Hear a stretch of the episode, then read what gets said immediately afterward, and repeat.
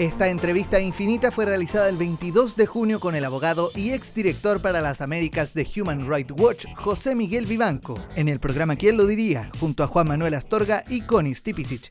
Escúchalos de lunes a viernes a las 8 de la mañana por el 100.1 FM e infinita.cl. José Miguel, ¿cómo estás? Bienvenido, buenos días. Hola, buenos días, Juan Manuel. Hola, ¿qué tal, José Miguel? Eh, tenemos una larga lista de temas para preguntarte, muchos temas que tienen que ver con el borrador de la Convención Constituyente, pero déjame partir por la visión que tienes tú, habiendo estado a cargo de Human Rights Watch Américas por tanto tiempo, de el rol de Michelle Bachelet como alta comisionada de Naciones Unidas, porque se está quedando, ¿verdad?, la visión de lo que ocurrió, de las muchas críticas que recibió a propósito de su viaje reciente a China. Pero ¿es justo hacer un balance a partir solamente de eso? No, no, obviamente que no. Eh, pero déjame hacerte un, pequeño preámbulo, muy breve.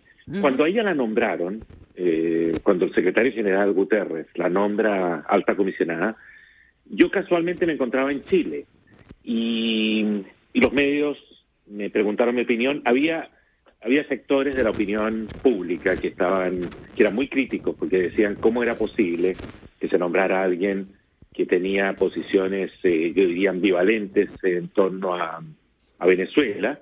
Y, y, en cuanto a Cuba, eh, al contrario, casi, eh, digamos, elogiosas respecto del, récord de Cuba en derechos humanos.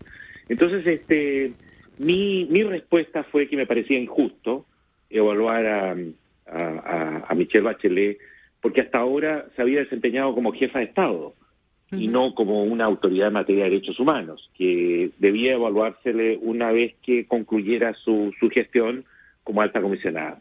Y creo que eh, esa situación ha cambiado. Lamentablemente, toda la evidencia demuestra que eh, eh, Bachelet nunca dejó de ser jefa de Estado, se comportó como jefa de Estado, como una alta diplomática. y, y eso creo que eh, eh, le dio una, un perfil al cargo que no, no corresponde respecto al mandato. Para que se eh, entienda, José Miguel, ¿qué es lo que debió haber hecho y no hizo? Mira, es que esta es la máxima autoridad de derechos humanos de Naciones Unidas. y, y, eso, y no hay, no hay, no hay otra. el cumplimiento de su mandato significa ejercer el cargo, ejercer sus fueros de una manera, yo diría, eh, eh, plena, ¿no? Eh, y, eso significa concretamente, por ejemplo, decir las cosas como son, llamar las cosas por su nombre. si hay evidencias que se están cometiendo gravísimas violaciones, denunciarlas públicamente. en cambio, un diplomático, por ejemplo, valora más lo que es eh, la diplomacia silenciosa, eh, el acceso al poder, el acceso a tus interlocutores.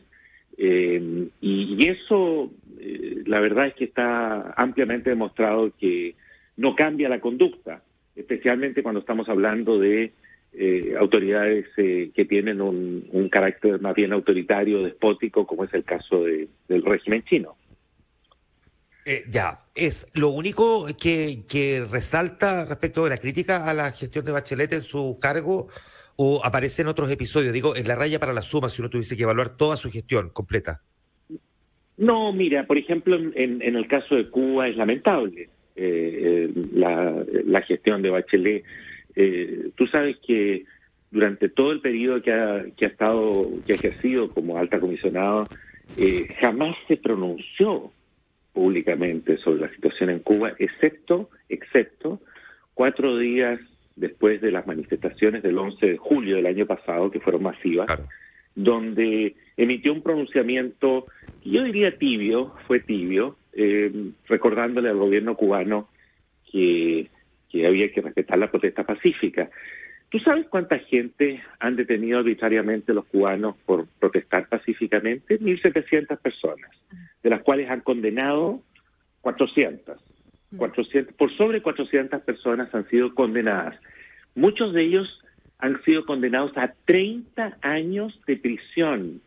30 años de prisión por protestar pacíficamente.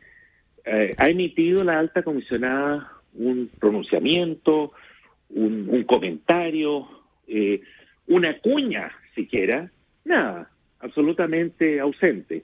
esas, esas me parece que son falencias que no se pueden dejar pasar y son muy graves. José Miguel, ir a, ir a, China, por ejemplo, ir a China y calificar lo que son estos centros masivos de detención, eh, pero masivos, donde hay un millón de personas arbitrariamente detenidas. Hay evidencias de tortura. Y utilizar el mismo lenguaje para describir estos centros que usa el, régimen chino como centros de formación vocacional. Eh, yo creo yo creo que es un gravísimo error porque intenta legitimar con esa con ese tipo de conceptos que no son centros de vocación, de formación vocacional, sino que son masivas, eh, eh, ¿cómo se llama?, detenciones eh, arbitrarias de personas simplemente por contar con una religión distinta. En el caso de Nicaragua y de, y de Venezuela, donde uno podría también pensar que... Ah, estoy entendiendo que podría haber una cierta simpatía ideológica que lleve a Bachelet a moderar sus críticas hacia regímenes con los que pueda tener una mayor cercanía. ¿Cómo fue el caso de Nicaragua y Venezuela? No, no, no. En el caso de Nicaragua yo creo que ella demostró eh, eh, una eh, capacidad, diríamos, de, crítica objetiva y, condenó esos hechos. En el caso de Venezuela no fue fácil que se decidiera viajar a Venezuela. La visita a Venezuela duró yo creo que estuvo brevísima, fue brevísima. Yo creo que fue, fue unas, eh, creo que pasó dos noches en, Venezuela. Eh, felizmente se reunió con las víctimas, eso sí. Eh, la visita no fue precisamente un modelo de trabajo en derechos humanos, pero el informe que se dictó luego fue un buen informe. y ahí le ha dado seguimiento. No, sí, yo diría que la gran excepción en el caso de América Latina es Cuba para Bachelet. Mm. José Miguel Vivanco, déjanos aprovechar de preguntarte por tu visión respecto del borrador de la, de la Constitución. Tú has expresado algunas opiniones respecto de la composición del Consejo de Justicia, algo también en relación a los medios de comunicación y a los escaños reservados para los pueblos originarios y los conceptos de plurinacionalidad y otro. De todo eso, ¿qué es lo que más te inquieta o definitivamente no te gusta y consideras que puede ser una alteración importante institucionalmente hablando? Mira, a mí lo de los escaños reservados me parece un problema grave, eh, por lo siguiente. Eh, primero te aclaro, a mí me parece una buena idea y yo estaría a favor de escaños reservados para los pueblos originarios. Yo creo que es, eh, políticamente hablando, es una buena idea. Creo que hay que tenerlos dentro del sistema, los pueblos originarios, y, y darles y facilitar su participación en el sistema democrático representativo y me parece que la idea de los escaños reservados es una, es una buena idea. Sin embargo, es eh, totalmente desproporcionada.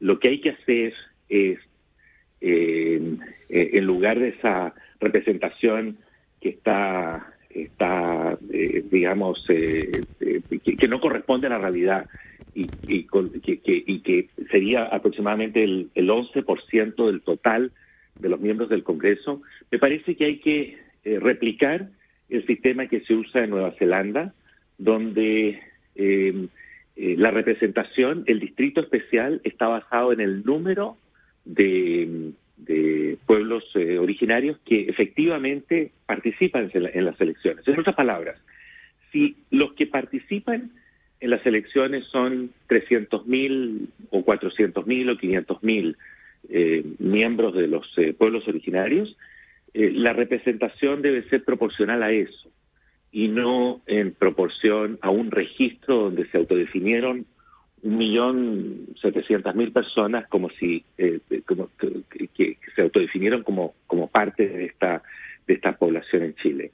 Eh, eso genera una enorme distorsión y lo que hace, que es muy grave, que se va en contra de lo que es la voluntad mayoritaria viola el principio de voluntad mayoritaria, creo que no le hace bien a la causa indígena. Yo creo que es un eh, eh, es contraproducente eh, porque esa sobrerepresentación va a generar distorsiones gravísimas en lo que es el ejercicio de, del poder por parte de esa, de esa, de esa asamblea del, del, futuro Congreso, eh, si este, si este, pues, eh, si este texto se aprueba, obviamente. Y, y segundo, creo que eh, deslegitima lo que es el, el, valor del, del, del, juego democrático. Les hace daño a la causa indígena eh, Ahora, esa, Miguel, esa sobre representación.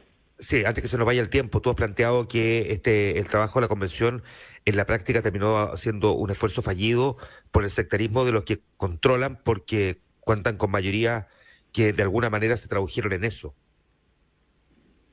Mira, eh, a mí me parece, Juan Manuel, que acá no nunca hubo un esfuerzo real por eh, efectivo, por, eh, por producir un texto y, generar una participación de todos los sectores. ¿no? Creo que, insisto, políticamente hablando, está en el mejor interés de aquellos que, que están, digamos, eh, liderando este proceso, que eh, el texto refleje las, la visión y los intereses de distintos sectores del país. Obviamente, no, no se trata de que eh, todos se sientan plenamente eh, representados en él.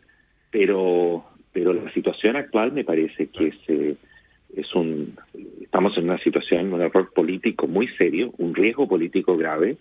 Y, y, yo creo, por lo menos para mí, las, las, las objeciones y las preocupaciones que tengo respecto del texto y no solo estos puntos que he mencionado, me parece que eh, a mí por lo menos me generan un enorme dilema porque no me es fácil eh, sumarme a un texto que se supone que es eh, el marco jurídico fundamental de la República en Chile.